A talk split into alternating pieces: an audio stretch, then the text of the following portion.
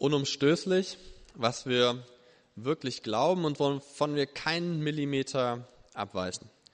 Das ist äh, die Predigtreihe, in der wir uns befinden. Und ähm, in dieser Serie, in dieser Reihe geht es um die wirklich wichtigen Glaubensinhalte, die Fundamente unseres Glaubens. An was glauben wir eigentlich und was glauben wir nicht? Was von den vielen Meinungen, Optionen und unterschiedlichen Theologien ist verhandelbar, was ist zweitrangig und was ist absolut unumstößlich. Letzte Woche ging es um das Wesen Gottes, um die Dreieinigkeit, die für uns immer noch total schwer zu greifen ist. Ähm, ich habe letzte Woche in der Predigt von Klaus mindestens zwei Dinge verstanden, die mir vorher nicht bewusst waren und vielleicht ging es euch ähnlich. Wir glauben an den einen Gott, den Vater, der Gott, der geschaffen hat, den Sohn Jesus Christus und an den Heiligen Geist. Und heute geht es um eine zweite wichtige Grundfeste unseres Glaubens und das ist seine Offenbarung, sein Wort. Ich bin dankbar, dass wir nicht über Gott spekulieren müssen oder uns irgendwas aus den Fingern saugen müssen. Wir brauchen uns unseren Gott nicht selbst ausdenken, aussuchen oder zusammenzimmern. Wir haben einen Gott, der spricht und äh, der sich selbst offenbart, der sich zu erkennen gibt und der sich uns vorstellt, vor allem in der Bibel. Ich glaube, es ist wichtig, in allen Bereichen unseres Lebens zu wissen, ähm, mit wem wir es zu tun haben, ein Bild von jemandem zu haben, mit dem man spricht. Es hilft uns zu wissen, mit wem man redet, wie der so drauf ist und äh, was seine Pläne sind, vielleicht auch mit mir. Und das ist das genaue Gegenteil von Spekulation, wenn man gar nichts weiß und alles in Frage stellen muss. Ein genaues Bild von jemandem zu haben, ist wichtig. Und wir können Gott dankbar sein, dass wir nicht im Trüben fischen, sondern dass er redet mit uns, auch heute noch. Die meisten Eltern hinterlassen ihren Kindern, also wenn die Kinder nett waren, ein Testament. Oder du kannst natürlich auch deinen Eltern ein Testament hinterlassen, wenn deine Kinder nicht nett waren, so sieht es dann auch aus. Gott hat seinen Kindern die allesamt nicht so nett waren und nicht so nett sind, sogar zwei Testamente hinterlassen. Und wir wissen, das liegt nicht an unserer Charakterstärke und unserem tollen Wesen, sondern das liegt daran, dass Gott uns liebt. Und weil er uns liebt, spricht Gott auch mit seinen Menschen. Beziehung ohne Reden funktioniert nicht. Kommunikation ist nötig. Also wo Liebe ist, da ist auch immer Reden und Sprechen. Beziehungen, Worte. Auch wenn wir manchmal schreien, vielleicht kennt ihr das von euch zu Hause. Manchmal schreien wir bei uns zu Hause, aber es ist immerhin noch Kommunikation. Wir schweigen uns nicht an. Die Tatsache, dass Gott spricht und sich offenbart, ist grundlegend für unseren Glauben, übrigens auch für das Verständnis, wer Gott ist, als der dreieine Gott. Woher wüssten wir es, wenn nicht aus seinem Wort? Und hier in unserer Gemeinde geht es nicht darum, was wir über Gott denken, äh, oder wie wir uns ihn vorstellen oder wie wir uns ihn wünschen. Auch nicht darum, was ich heute will oder was gerade modern ist. Nein, wir kommen hier zusammen, weil wir daran glauben, dass Gott redet. Wir sind angewiesen auf sein Reden. Und wenn er nicht redet oder aufhört zu reden oder seine, seine Worte nicht mehr stimmen, dann können wir hier dicht machen, abschließen und wir können alle nach Hause gehen. Deswegen erstaunt es uns als Leiter ganz besonders immer wieder, wenn ihr zu uns kommt und sagt, dass irgendetwas, das wir gesagt haben oder das ihr im Lobpreis gespürt habt oder das ein Moderator gesagt hat oder das für euch gebetet wurde, ganz tief in euer Leben gesprochen hat. Und dann erkennen wir, dass ihr durch uns durchgeguckt habt und den Gott erfahren habt, der hinter all dem steht. Und das ist ein Wunder. Gott spricht auch heute noch. Und um diese Frage soll es heute primär gehen. Wie redet eigentlich dieser Gott? Wir glauben zuallererst, dass er durch sein Wort, durch die Bibel, durch sein Buch redet. Die meisten von euch wissen, dass Bibel nichts anderes bedeutet als Buch. Ähm, wir kennen alle Bibliotheken und nichts anderes ist die Bibel. Eine Bibliothek aus verschiedenen Büchern. Insgesamt hat diese Bibel 66 Bücher. Angefangen bei Mose bis hin zur Offenbarung. Und sie ist aufgeteilt in zwei Teile.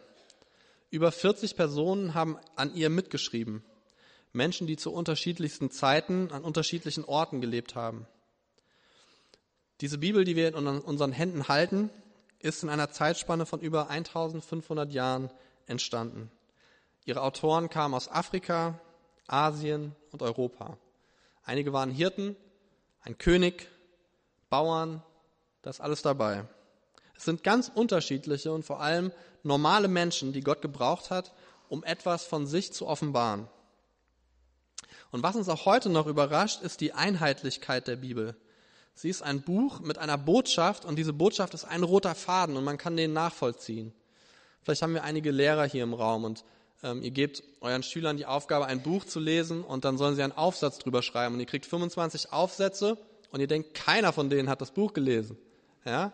Das ist alles wirr. So, boah, da einen roten Faden zu finden. Was, was steht denn jetzt wirklich drinne? Es ist schon erstaunlich, dass über diesen langen Zeitraum die Bibel so einheitlich und mit so einer klaren, deutlichen Sprache und mit diesem roten Faden spricht.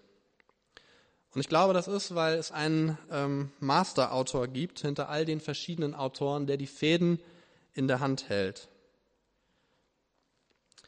Petrus beschreibt dieses Phänomen der Offenbarung Gottes so. Denn wir haben uns nicht etwa auf klug ausgedachte Geschichten gestützt, als wir euch ankündigten, dass Jesus Christus, unser Herr, wiederkommen und seine Macht offenbaren wird. Nein, wir haben seine majestätische Größe mit eigenen Augen gesehen. Wir waren nämlich dabei, als er von Gott dem Vater geehrt wurde und in himmlischem Glanz erschien. Wir waren dabei, als die Stimme der höchsten Majestät zu ihm sprach und Folgendes verkündete. Dies ist mein geliebter Sohn, an ihm habe ich Freude. Wir selbst haben die Stimme gehört, als wir mit ihm auf dem heiligen Berg waren, diese Stimme, die vom Himmel kam. Darüber hinaus haben wir die Botschaft der Propheten, die durch und durch zuverlässig ist. Ihr tut gut daran, euch an sie zu halten, denn sie ist wie eine Lampe, die an einen dunklen Ort scheint.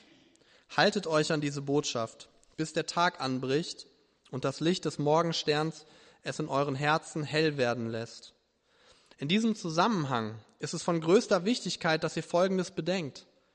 Keine einzige prophetische Aussage der Schrift ist das Ergebnis eigenmächtiger Überlegungen des jeweiligen Propheten. Anders gesagt, keine Prophetie, Prophetie hat je ihren Ursprung im Willen eines Menschen gehabt. Vielmehr haben Menschen, die vom Heiligen Geist geleitet, im Auftrag Gottes geredet.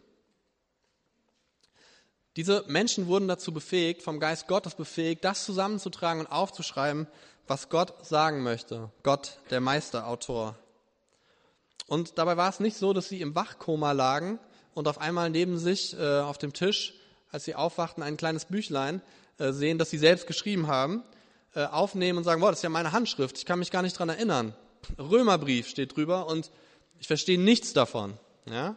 Nein, Paulus war voll dabei, als er das geschrieben hat. Er wurde von Gott inspiriert.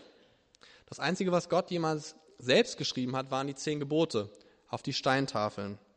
Für den Rest hat er Menschen gebraucht und benutzt. Aber wie verstehen wir das? Was ist Gottes Wort? Was ist Menschenwort? Und wie hängt das zusammen? Irgendwie ist es Gottes Wort im Menschenwort. Gott hat keine Probleme damit, dass einfache Menschen mit ihren eigenen Begrenzungen seine Geschichte aufgeschrieben haben. Wenn man die Urtexte anschaut, dann sieht man, also nicht ich, aber die Forscher, dass es grammatische Fehler gibt.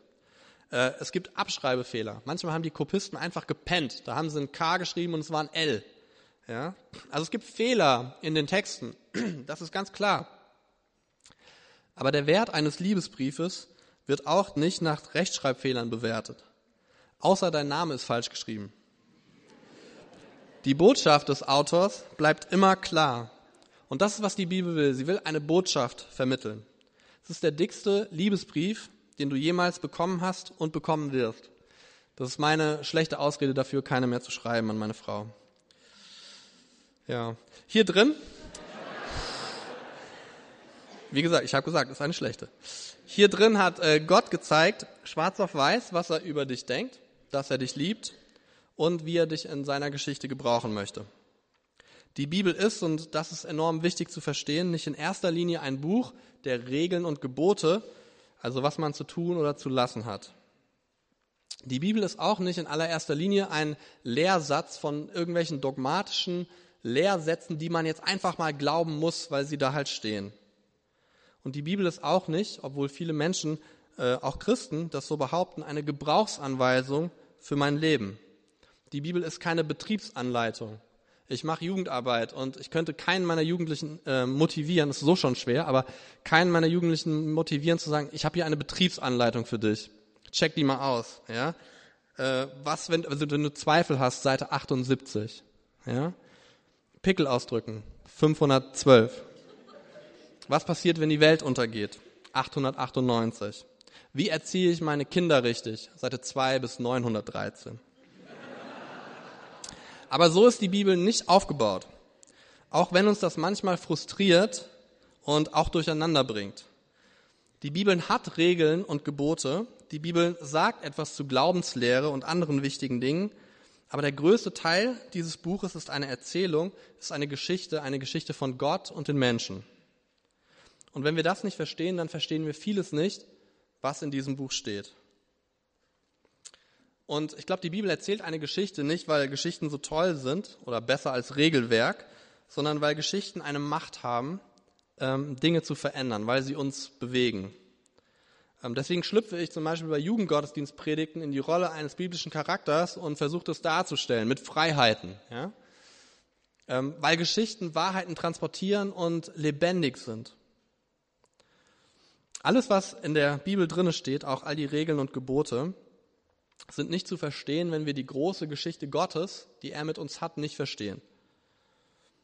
Aber das ist genau das Gegenteil von dem, wie die Welt so tickt. Die Mehrheit der Menschen heute würde sagen, es gibt keine große Geschichte, die alles erklärt. Das ist reiner Zufall. Ähm, es gibt keinen größeren Sinn hinter all den vielen kleinen Sachen. Eine Geschichte, die alles erklärt, das ist Schwachsinn. Doch Gott sagt uns, dass es sehr wohl solch eine Geschichte gibt. Und dieses Buch erzählt sie. Und dieses Buch erzählt auch davon, wie du Teil dieser Geschichte werden kannst oder in ihr bleiben kannst. Gott spricht und er tut es vor allem durch dieses Buch. Keine anderen Worte haben so viel Kraft und so viel Macht. Es geht nicht um die Seiten dieses Buches. Ich habe mir vor zwei Jahren eine NGÜ gekauft, da fallen jetzt schon die Seiten auseinander. Ich bin nicht traurig drüber. Ich kann die wegschmeißen und eine neue kaufen.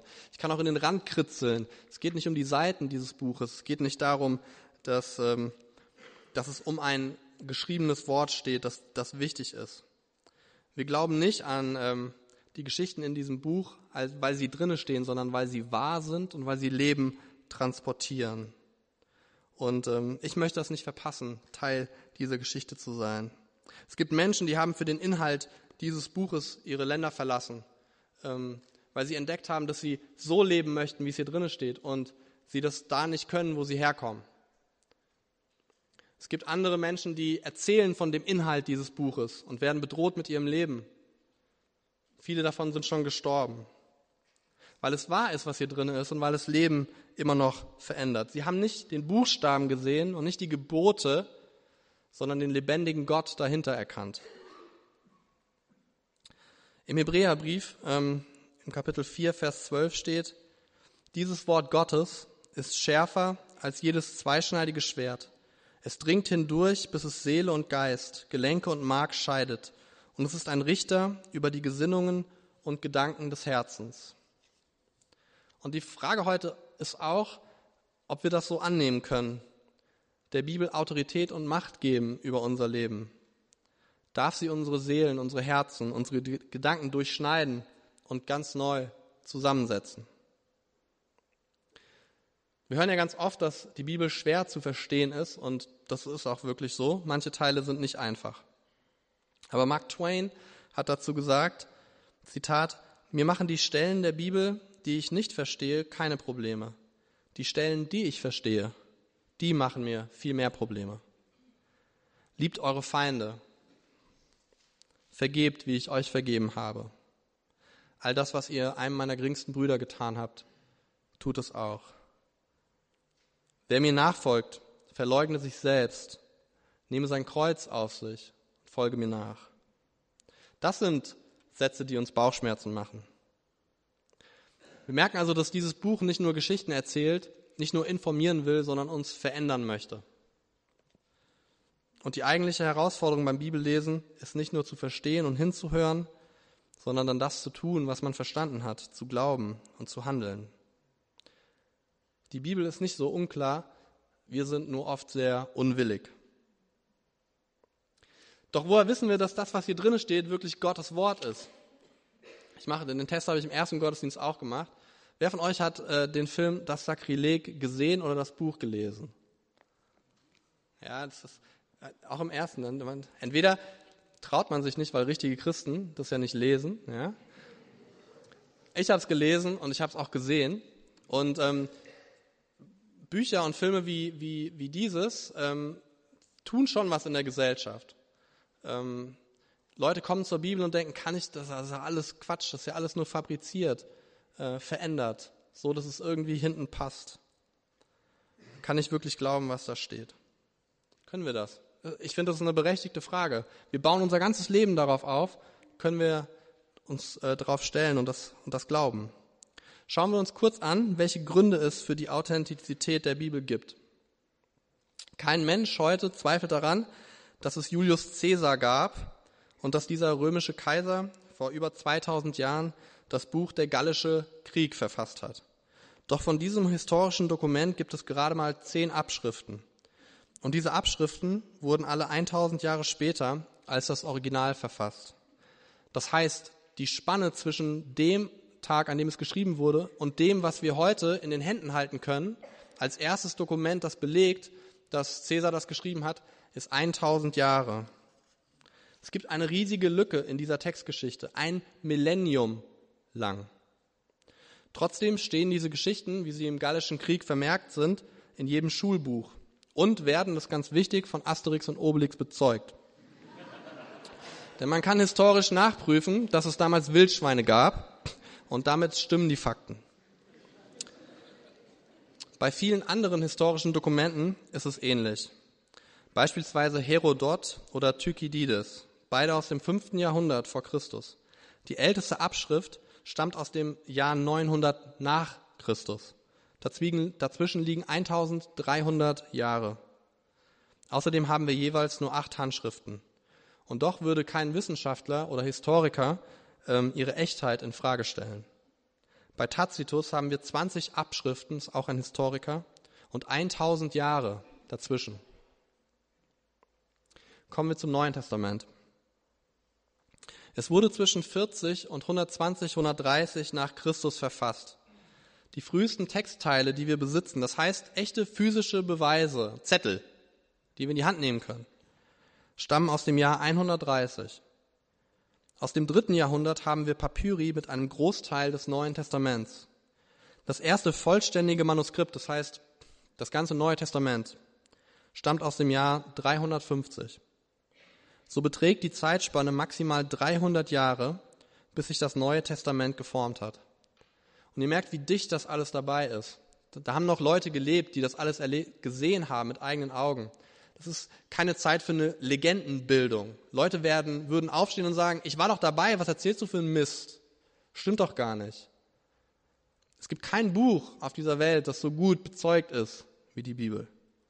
Wir haben 5309 griechische Handschriften, 10.000 lateinische, 9300 in anderen Sprachen und 36.000 Zitate der Kirchenväter. Einer der größten Textkritiker aller Zeiten, Hort, fasst die Lage folgendermaßen zusammen. Was Vielfalt und Umfang der Belege anbelangt, steht der Text des Neuen Testaments unangefochten da, weit vor allen anderen antiken Prosaschriften. Und es gibt keinen Historiker, der das anzweifeln kann. Das Buch, das wir heute in den Händen halten, ist so gut belegt wie kein anderes Buch, das es gibt. Und wenn man die frühesten Schriftstücke mit den etwas jüngeren vergleicht, muss man feststellen, dass die Schreiber damals mit einer peniblen Genauigkeit gearbeitet haben und ihr Wissen über die Person von Jesus Christus weitergegeben haben. Hier wurde nichts dazu gedichtet, noch irgendetwas wegradiert. Davor hatte man damals zu viel Respekt. Und mit dem Alten Testament ist es ähnlich. Als man vor 60 Jahren die Schriftrollen von Qumran fand, hat man festgestellt, dass die Überlieferung durch die Jahrtausende nahezu fehlerlos geführt wurde. Es gab also keine Fälschung und Veränderung der Bibel. das, was wir heute in den Händen halten, ist nahezu das, was es im Original gab. Und dieses Buch hat viele, viele, viele Kritiker überlebt. Der große französische Philosoph Voltaire hatte nur Kritik über die Bibel übrig und sagte, ich zitiere, in 100 Jahren wird die Bibel ein vergessenes und unbekanntes Buch sein. Sie wird nur noch als Rarität in Rumpelkammern und Altertumssammlungen als Zeuge der Torheit früherer Geschlechter zu finden sein. Voltaire ist mittlerweile gestorben und ich weiß nicht, wie gut du dich mit seiner Philosophie auskennst. Das Haus, ganz lustig, in dem Voltaire lebte, wurde nach seinem Tod zu einer Bibeldruckanstalt. Und noch heute soll man da Bibeln kaufen können. Während also ein Philosoph nach dem anderen stirbt und eine Ideologie die andere und nächste ablöst und in Vergessenheit gerät, wird die Bibel noch immer gelesen. Und das wird auch so bleiben. Sie führt jede Bestsellerliste an. In über 2000 Sprachen wurde sie übersetzt. Jedes Jahr, nur mal so zum Vergleich, werden 160 Millionen IKEA-Kataloge gedruckt in 25 verschiedenen Sprachen. Das ist beeindruckend, oder? Allerdings werden jährlich doppelt so viele Bibeln verbreitet. 300 Millionen. Und die bleiben im Gegensatz zu all diesen Katalogen, die bei mir im Papiermüll landen, immer aktuell. Es gibt kein anderes Buch in der Weltliteratur, das so oft zitiert, gelesen, geschätzt wird, aber auch verpönt ist wie die Bibel. Und wir als Paulusgemeinde, wir wollen eine Bibelgemeinde sein. Wir glauben, dass Gott spricht und wir werden nicht spekulieren und unsere, unsere eigene Meinung über Gott machen, sondern dieses Buch ist unsere Grundlage fürs Leben. Wir halten das, was darin steht, für wahr. Und wir wollen uns berichtigen lassen, wir wollen uns leiten lassen und wir wollen uns auch trösten lassen. Und trotzdem haben wir keine Buchreligion. Wir glauben nicht an die Bibel, sondern an den lebendigen Gott, der sich durch dieses Buch offenbart.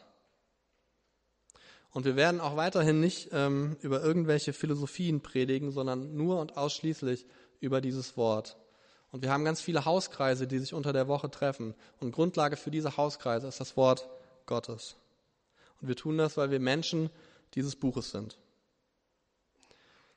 So, und jetzt müsst ihr mit mir auf eine kleine Reise gehen. Man kann diese Offenbarung Gottes ein wenig wie ein Drama von Shakespeare verstehen. Kennt ihr, ne? Shakespeare, Drama. Zum Beispiel Macbeth. Die bestehen aus fünf Akten. Wenn man die Bibel ganz grob einteilen würde, käme man auf sechs festgelegte Akte. Vier dieser Akte liegen vor. Die ersten drei finden wir im Alten Testament und diese Akte machen ungefähr zwei Drittel der Bibel aus.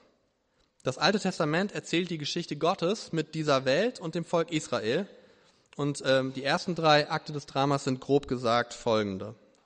Das erste ist die souveräne Schöpfung des Kosmos durch den dreieinen Gott. Das zweite ist der Sündenfall des Menschen und die daraus resultierende Schuld. Und das dritte ist die Erwählung von Israel und äh, wie das sich in den Patriarchen äh, fortgesetzt hat. Und dann gibt es noch das Neue Testament. Es beginnt mit der guten Nachricht vom Kommen des Messias, Jesus Christus, und endet mit der guten Nachricht, dass dieser Jesus wiederkommt. Dazwischen hören wir von der frühen Gemeinde und wie sie gelebt, gedacht und gewirkt hat. Dieser Teil des Dramas ist der vierte Akt und hier geht es fast ausschließlich um Jesus, wer er ist, was er getan hat, was er gelehrt hat. Und dieser Akt, dieser vierte Akt, der wurde nicht von Gott geschrieben, nachdem er befunden hatte, dass das Drama, das er bis jetzt so konzipiert hat, etwas mittelmäßig ist und es ein bisschen aufpeppen wollte. Dieser Akt wurde auch nicht geschrieben, weil Gott einen Einfall hatte und seinen Plan, also seinen ursprünglichen Plan, Akt 1 bis 3, plötzlich ändern wollte. Nein, dieser Akt 4, dieser Jesus-Akt, war und ist der Anfang von allem, was Jesus, was Gott jemals schaffen wollte. Vor Grundlegung der Schöpfung Gottes, Plan Gottes, die Menschheit in Jesus zu retten. Der Tod und die Auferstehung Jesu waren schon immer das Zentrum von Gottes Willen für die Welt. Akt 4 wurde nicht nötig, weil die Akte 1 bis 3 versagt haben. Ganz im Gegenteil. Die Akte 1 bis 3 waren nötig, damit eine Welt in Rebellion versteht, was im vierten Akt passieren wird, was ihr da angeboten wird, wie groß das Geschenk ist, das da präsentiert ist, damit sie Jesus verstehen können. Alles wurde um diesen Akt 4 gebaut. Der Jesusplan ist kein Notfallplan Gottes, sondern schon immer sein einziges Ziel gewesen. Mit der Schöpfung hat Gott Evangelium gedacht. So ist es. Das schreibt auch Paulus im Epheserbrief.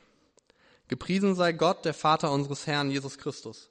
Gepriesen sei er für die Fülle des geistlichen Segens, an der wir in der himmlischen Welt durch Christus Anteil bekommen haben. Denn in Christus hat er uns schon vor der Erschaffung der Welt erwählt, mit dem Ziel, dass wir ein geheiligtes und untadeliges Leben führen, ein Leben in seiner Gegenwart und erfüllt von seiner Liebe. Von allem Anfang an hat er uns dazu bestimmt, durch Jesus Christus seine Söhne und Töchter zu werden. Das war sein Plan, so hatte er es beschlossen. Und das alles soll zum Ruhm seiner wunderbaren Gnade beitragen, die er uns durch seinen geliebten Sohn erwiesen hat. Jesus Christus, das Zentrum von Gottes Willen. In ihm waren wir erwählt, lange bevor Gott mit der Schöpfung begann. Wir waren in Ewigkeit erwählt, geliebt, vergeben durch Jesus. So ein Notfallplan, das kennen Eltern, klappt manchmal. Ja, wenn man die Windel nicht eingepackt hat und man muss irgendwie schnell irgendwas anderes machen, dann gibt es Notfallpläne und manchmal hauen die hin. Aber ein Masterplan ist was völlig anderes. Auf einen Masterplan kann man im Nachhinein schauen und die Wege Gottes nachvollziehen. Und der vierte Akt, der große vorläufige Höhepunkt dieses Dramas. Und dann endet dieser Gottesplan, ihr seht es da auf der Grafik, mit dem zweiten Kommen von Jesus, das als konkrete Hoffnung angekündigt ist. Dieses Wiedersehen mit Jesus wird ein echter Moment in der Geschichte sein, ein wirklicher Moment in der Zukunft in der Gott Gericht hält und die Welt erneuert. Alle Menschen verstorben und die, die noch leben, werden einen neuen Körper bekommen, werden auferstehen. Und diejenigen, die an Gott geglaubt haben, werden in Ewigkeit mit ihm sein. Es wird ein Ort sein, das wir uns als Paradies vorstellen, vereint mit Gott, Gott und Mensch. Und diejenigen, die Gott zu Lebzeiten abgelehnt haben, werden in ewiger Einsamkeit ohne seine Gegenwart sein. Und dieser Ort ist ein schrecklicher Ort. Das ist die Zukunftsversion des Akt 6. Wir wissen nicht, wie das genau aussehen wird, wann es passieren wird, ähm, wie es passieren wird, aber eins wissen wir, die Zeit kommt. Das ist die Reise, auf die wir jetzt gehen. Zwischen Akt, 5, Akt 4 und Akt 6 liegt ein Akt 5 und wir sind eingequetscht in diese beiden Höhepunkte der Weltgeschichte. Und manchmal fühlt sich unser Leben auch so an, als ob wir eingequetscht sind zwischen diesen Höhepunkten. Und wir leben in dieser Zwischenzeit. Und es gibt ein Problem und viele Herausforderungen. Wir bleiben mal ganz kurz beim Shakespeare-Drama. Wir kennen die ersten vier Akte. Bei uns ist das Schöpfung, Sündenfall, Israel und Jesus. Und wir haben die Hoffnung auf den Akt 6. Doch irgendwie müssen wir die Zeit zwischen diesen beiden Akten ja totschlagen, rumkriegen. Und da erweist sich die Bibel, das heißt die festgeschriebenen Akte Gottes, die ersten vier, als nicht zu überschätzendes Gut. Stellt euch vor, es gäbe ein bisher unbekanntes Shakespeare-Drama in sechs Akten mit dem Namen Markus der Sechste. Stellt euch vor, nur vier dieser Akte sind vorhanden, außerdem ein echter Hinweis auf das Ende. Es ist klar, dass dieses Drama so wertvoll ist, dass es quasi vorgeführt werden muss. Es geht ja auch um Markus. All die wichtigen Handlungsstränge sind da. Die Höhepunkte sind klar erkennbar und markiert. Was fehlt, ist der Übergang zwischen den beiden Höhepunkten. Wie bringt man so ein Stück auf die Bühne, obwohl ein so wichtiges Teil fehlt? Ich glaube, ein guter Weg wäre zu schauen, ähm, herauszufinden, wie sich diese Charaktere in diesem Stück entwickeln, was mit ihnen passiert, wohin sie gehen, welche Veränderungen durchlaufen sie. Und wenn man diese äh, Entwicklung studiert, dann geben sich Hinweise darauf, wie es im fünften Akt aussehen könnte. Was würde man noch tun? Man würde nicht nur auf dieses eine Drama schauen, sondern auf alle anderen Dramen, die dieser Autor vielleicht geschrieben hat. Äh, König Ingo, Klaus von Athen, Okalo oder Mac Heinrich zum Beispiel. Und man würde die gleichen Fragen stellen. Wo gehen die Charaktere hin? Was ist ihre Entwicklung? Gibt es Parallelen, die man irgendwie ableiten kann? Entsteht ein Muster? Was passiert nach diesen Höhepunkten? Wie läuft die Geschichte weiter? Und wenn man das alles zusammengetragen hat, dann kriegt man eine Idee davon, wie Akt 5 aussieht. Und man kann den auf die Bühne bringen. Aber wer soll das machen? Ein einzelner Mensch? Eine Gruppe? Und sollen das irgendwie Unbeteiligte sein oder echte Profis? Wie wäre es, wenn man gut ausgebildete Dramaturgen nimmt, Theaterregisseure, die erfahrensten Shakespeare-Schauspieler? Wahrscheinlich hätten sie die größten Möglichkeiten, den fünften Akt am wahrheitsgetreuesten und am ehrlichsten darzubieten. Aber das muss unter einer Herausforderung geschehen. Das bedeutet für alle involvierten Personen, dass sie sich auf diese Geschichte komplett einlassen, eintauchen in eine fremde Welt, die nicht die ihre ist, und sie zu ihriger machen, damit sie verantwortlich diese Geschichte betreten können und aus dieser Geschichte wieder heraustreten können und das Spiel zu Ende spielen. Und da werden sie innovativ sein müssen und da werden sie kreativ sein müssen. Aber sie werden auch konsequent und widerspruchsfrei agieren müssen. Und das ist der Grund, der alles mit unserem Leben zu tun hat. Genau darum ist es so wichtig, dass wir diese Bibel kennen. Wir sind die Profis, die eintauchen in eine Welt, die nicht unsere ist, um zu erfahren, wie wir leben können in einer Welt, die unsere ist.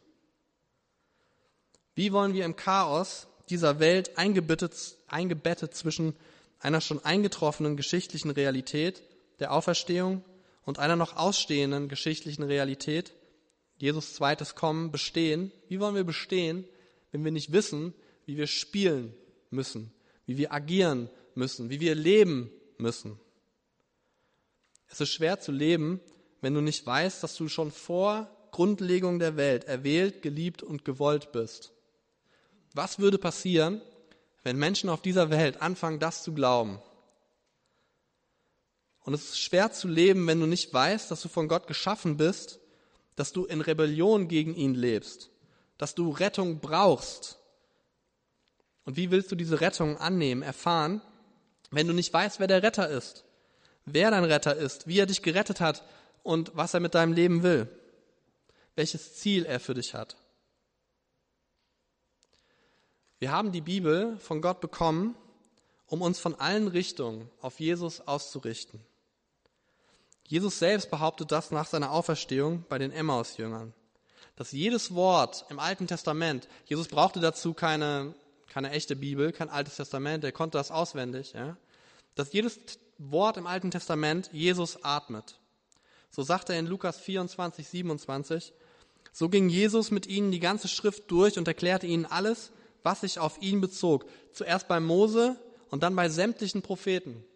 Hätte er eine Bibel gehabt, hätte er sie aufgeschlagen und gesagt, hier, Seite, da bin ich, da bin ich, guck mal hier, über mich, hier, lies mal, ich.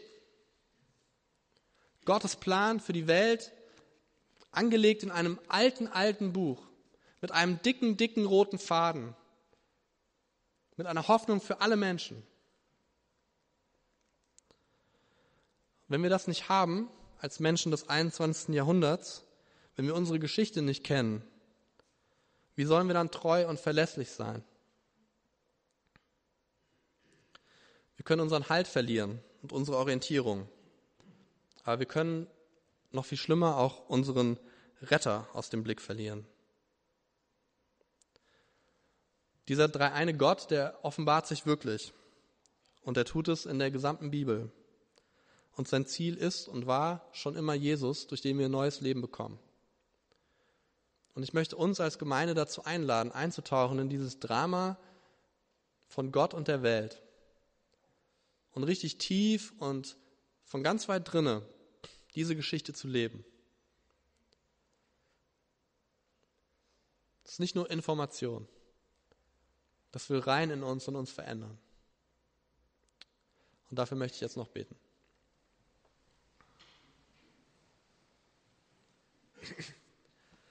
Vater, wir preisen dich für dein Wort, wir danken dir für deine Gnade, die uns zuteil wird. Ähm, ich danke dir dafür, dass ähm, dein Wort so überall auf der Welt verteilt wird, dass äh, jetzt gerade Menschen irgendwo sitzen und ähm, dein Wort in eine Sprache übersetzen, die vielleicht überhaupt noch gar kein Schriftbild hat.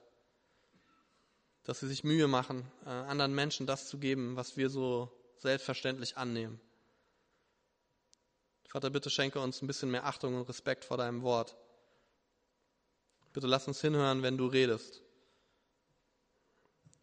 Bitte nimm uns den Drang, äh, Dinge umzudeuten, die uns nicht passen.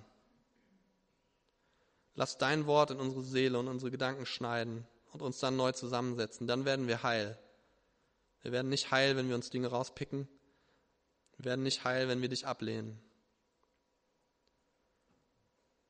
Und Vater, wir erkennen dich in diesem Buch, wir erkennen deinen Sohn, wir erkennen dein Wirken im Heiligen Geist. Und wir sind dir dankbar dafür und wir bitten dich, dass du ja, uns in diesem Drama, das wir ausspielen, ähm, für treu und äh, vertrauensvolle Vertreter von dir auf diesem Planeten hältst. Und dass wir am Ende mit dir zusammen mit Jesus ähm, auf der erneuerten Erde leben, ähm, von Angesicht zu Angesicht, so wie du es ursprünglich geschaffen hast. Wir freuen uns auf den Tag, wo uns nichts mehr trennt von dir. Und wir sehen ihn herbei und wir bitten, dass du schnell kommst. Wir danken und wir bitten in Jesu Namen. Amen.